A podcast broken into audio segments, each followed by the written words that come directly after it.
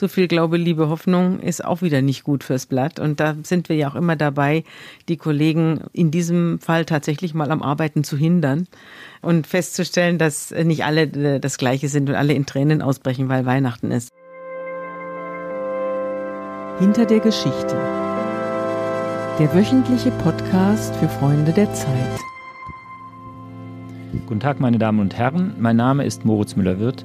Ich bin stellvertretender Chefredakteur der Zeit und heute bei mir ist Sabine Rückert, meine Kollegin, die auch stellvertretende Chefredakteurin der Zeit ist. Wir sind lange schon zusammen in diesem Amt und deshalb per Du in dieser Runde auch bei diesem Gespräch.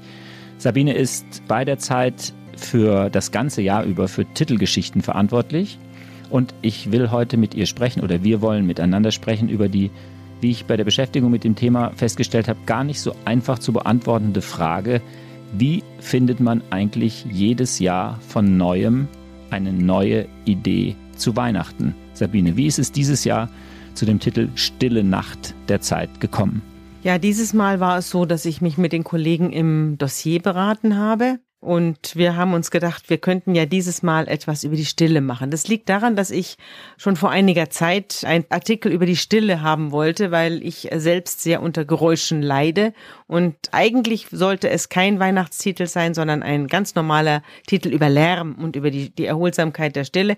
Und je länger wir darüber gesprochen haben, umso klarer wurde, dass es in der Stille eine Metaphysik gibt. Und dann hat sich das für mich automatisch auf den Weihnachtstag verschoben, nämlich mit dem Hintergrund, was holt die Stille aus dem Menschen heraus? Es gibt ja auch Schweigeklöster, es gibt sehr viele Menschen, die im Schweigen und in der Stille Erholung finden. Und das war für mich auf einmal eine Weihnachtsfrage. Und dann dachte ich, das könnten wir doch schön an Weihnachten verhandeln. Es ist natürlich das Problem, dass man an Weihnachten immer dasselbe Thema hat. Ich kann also das Thema nicht wechseln übers Jahr. Aber das, da ich aus einer Pfarrersfamilie komme, bin ich das gewöhnt. Auch der Pfarrer hat ja jedes Jahr das Problem, dass er zu Weihnachten im Prinzip dieselbe Bibelstelle wieder auslegen muss. Und da lässt sich ein guter Pfarrer alles Mögliche einfallen. Und bei einer guten Titelredakteurin, und das hoffe ich, dass ich es halbwegs bin, ist das eben nicht anders. Man muss sich zum selben Thema immer wieder was Neues einfallen lassen. Du hast es angesprochen, Sabine, dieser Weihnachtstitel ist außer vielleicht der Ostertitel und der Silvestertitel sind die einzigen drei Titel im Jahr, die feststehen, ereignisbezogen. Ich wüsste gar nicht, ob wir jemals in der Zeit an einem Weihnachtstag einen aktuellen Titel aufgrund irgendwelcher Ereignisse in der Welt gemacht haben. Ich glaube nicht, jedenfalls solange ich hier bin und du bist ja noch ein bisschen länger her, ist es, glaube ich, nicht passiert. Jetzt nochmal für unsere Zuhörerinnen und Zuhörer die Frage, du hast von dem Gespräch mit den Kollegen im Dossier gesprochen. Wie lange im Voraus findet so ein Gespräch statt? Wie lange im Voraus steht dieser Titel Stille Nacht dann faktisch fest? Also der Titel steht, fällt bis zur Mitte des Jahres. Ich weiß jetzt schon, was im Jahr 2019 Weihnachtstitel sein wird. Verraten wir nicht. Verrate ich natürlich nicht, aber ich weiß es. Und dieser Titel hier, Stille Nacht, wurde auch schon im Sommer besprochen. Wir haben dann auch einen ganz besonders guten Autor suchen müssen. Allard von Kittlitz. Genau, der auch schon einen wunderbaren Ostertitel zum Thema Bach geschrieben hat. Was zeichnet einen wunderbaren Stille Weihnachten Titelautor aus? Ja, zunächst einmal, dass er in der Lage ist, über das Recherchierte hinaus eine metaphysische Ebene einzuziehen. Also es kann niemand sein, der es beim Recherchieren belässt, sondern es muss jemand sein, der sowohl eine gedankliche Ebene einziehen kann, aber das können ja sehr viele in der Zeit. Es sollte aber auch jemand sein, der zu einem christlichen Feiertag eine metaphysische Ebene einziehen kann. Also je, es sollte jemand sein. Jemand, der glaubt, der selber glaubt? Ja, oder auf jeden Fall einen, einen Bezug hat zum Glauben. Ja, ob er jetzt selber glaubt, das muss, ist nicht unbedingt nötig, aber er muss es verstehen, was es bedeutet zu glauben. Gibt es dann wir wollen ja genau wissen hier in diesem Podcast, wie diese Geschichten entstehen. Gibt es dann sowas wie ein Briefing-Gespräch zwischen dir und ihm? Also sagst du ihm das, was du uns jetzt oder mir jetzt gerade erzählt hast, ihm auch vorher? Oder ist das einfach die Kenntnis von Allard von Kittlitz? Du weißt schon im Vorhinein, du gehst auf ihn zu, weil du weißt, dass er das kann. Nein, ich weiß, dass er es kann und deswegen gehe ich auf ihn zu, aber dann gibt es ein sehr intensives Briefing-Gespräch. Hier gab es sogar zwei Gespräche und es gibt auch meistens bei fast allen Titeln mehrere Gespräche, die äh, dann äh, auch, wo dann dann der aktuelle Stand der Recherchen geschildert wird und dann wird weiter überlegt, wie man jetzt wie was darstellt und wer was in den Vordergrund tritt, was in den Hintergrund tritt. Das ist eine ganz normale Arbeit, die ich mache und mit dem Autor und äh, manchmal Schrägstrich oft mit dem Ressortleiter Mhm. oder der Ressortleiterin. Gab es Konkurrenz, wenn ich das so formulieren darf, zu diesem Titel? Oder als euch der Einfall kam mit der stillen Nacht, war einfach klar, das wird's? Das wird's, ja. Das wird's. Also es ist unterschiedlich. Manchmal fällt mir selbst der Titel ein, manchmal fällt anderen der Titel ein. Ich kann dir ja mal zeigen, ich habe das mir hier aus dem Archiv kommen lassen, was wir in den letzten sechs Jahren, seit ich an der Titelfront äh, Dienst tue, äh, was hier Titel gewesen ist. Einmal gab es Hauptsache Weihnachten. Das war 2012. Hauptsache Weihnachten. Prominente erklären, warum sie das Fest trotzdem lieben, obwohl sie nicht besonders gläubig sind. Also das war viele so ein Titel mit nicht so viel Metaphysik. Ja, genau. Also das war ein, ein, Prom, ein bisschen Promi-Titel. Da ist Sarah Wagenknecht dabei, Hans-Jochen Vogel und so weiter. Roger Willemsen, der damals noch am Leben war. Und Enzensberger, die haben damals darüber geschrieben, was Weihnachten ihnen bedeutet. Ein Jahr später haben wir auch wieder eine Sammelgeschichte gehabt. Das war 2013. 44,5 Wahrheiten über die Liebe. Da ging es darum, dass unterschiedliche Personen, ein Philosoph, ein Mönch, ein Psychiater, ein Scheidungsanwalt, ein Barpianist, Yoko Ono und eine Antilope über das größte Gefühl der Welt sagen können. Wieso 44,5? Ja, weil eines war nur eine halbe Wahrheit. Und dann habe ich eine Geschichte in Auftrag gegeben über Wunder. Das sind drei recherchierte Geschichten. Das war ein besonders schöner Weihnachtstitel. Drei recherchierte Geschichten über ein, über wirklich passierte Wunder. Ganz großartig war das im Dossier.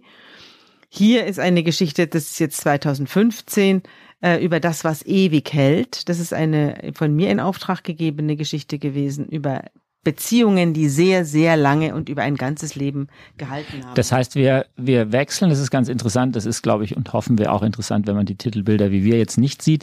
Es ist doch immer so eine Mischung zwischen richtig im engeren Sinne metaphysischen und religiösen Themen und sozusagen im übertragenen Sinne. Dinge wie die Liebe ist ja ein Titel, den könnte man auch mal im Juni machen.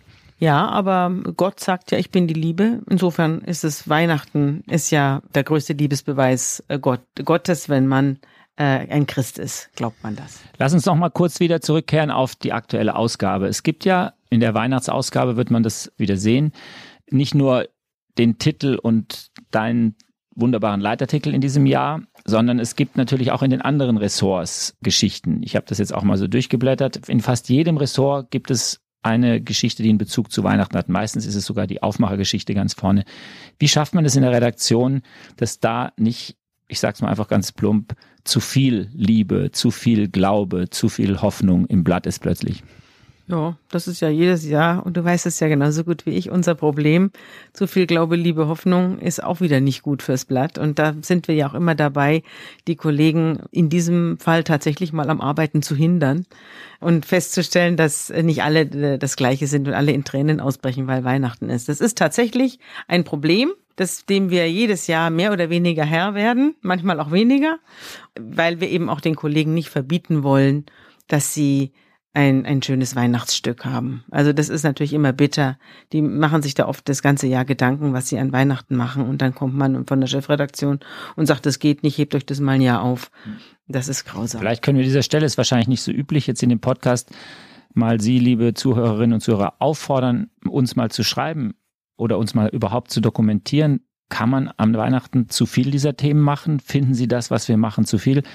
Schreiben Sie uns einfach unter der E-Mail-Adresse, die Sie unter freunde.zeit.de finden. Aber wir sind noch nicht am Ende, Sabine, denn wir wollen das jetzt noch mal ein bisschen aufs Operative ziehen, weg von der Metaphysik. Du bist ja jemand und uns anderen kommt es so gut, die immer gerne Weihnachten Dienst macht. Jedes Jahr an Weihnachten bist du hier zwischen den Jahren, an Heiligabend meistens hoffentlich nicht. Wie ist die Stimmung in der Redaktion? Wieso sagst du immer, das ist besonders schön, über Weihnachten oder nicht über Weihnachten, an Weihnachten in der Redaktion zu sein? Ja, ich bin immer gern da. Also erstens wohne ich hier in Hamburg. Es wohnen ja nicht alle aus der Chefredaktion in Hamburg und manche müssten ja anreisen. Das ist schon mal das eine, was mir, mir die Sache leichter macht. es geht um den Dienst, muss ich mir kurz erklären, um den Redaktionsdienst der Chefredaktion. Es sind immer zwei Mitglieder der Chefredaktion an den Produktionen beteiligt, neben den ganzen anderen Ressortleitern und Redakteuren. Und daher ist Sabine immer eine von ihnen an Weihnachten. Genau, in der Regel mit Giovanni. Und das Schöne daran ist, dass es hier dann besonders zwischen den Jahren bin ich auch da, dass es hier immer besonders friedlich ist. Also es ist ein bisschen auch in derselben Zeit dieselbe Stimmung wie in den Sommermonaten. Ich bin ja auch sehr, sehr gern über die Sommerferien da, wenn ihr alle weg seid. Da kann ich mal ungestört hier arbeiten. Und auch da ist eine ähnliche Stimmung. Die Leute sind gelassen. In der Regel passieren keine Kriege, manchmal schon. Und manchmal passieren auch fürchterliche Sachen auf der Welt. Aber eben in der Regel nicht. In der Regel ist es tatsächlich ruhig und man fährt sein Programm und die Leute haben gute Laune und äh, die Sonne scheint und, und genauso ist es an Weihnachten, nur dass es die Sonne nicht scheint, sondern eben Schnee fällt oder kalt ist. Die Leute haben auch gute Laune, sie bereiten sich auf Weihnachten vor, kaufen Geschenke und hier in der Zeit äh, trinkt man den ein oder anderen Tee miteinander, spricht über das vergangene Jahr und hat mal ein bisschen Zeit, sich auszutauschen. Und deswegen bin ich gerne da. Meine Damen und Herren, das war Sabine Rückert. Jetzt wissen Sie alles über Weihnachten und die Zeit. Nicht nur, wie Titelgeschichten entstehen, sondern auch, wie es hier in der Redaktion aussieht, wie hier die Stimmung ist und wie die Zeitung zwischen den Jahren zu Silvester, aber auch vor Weihnachten entsteht.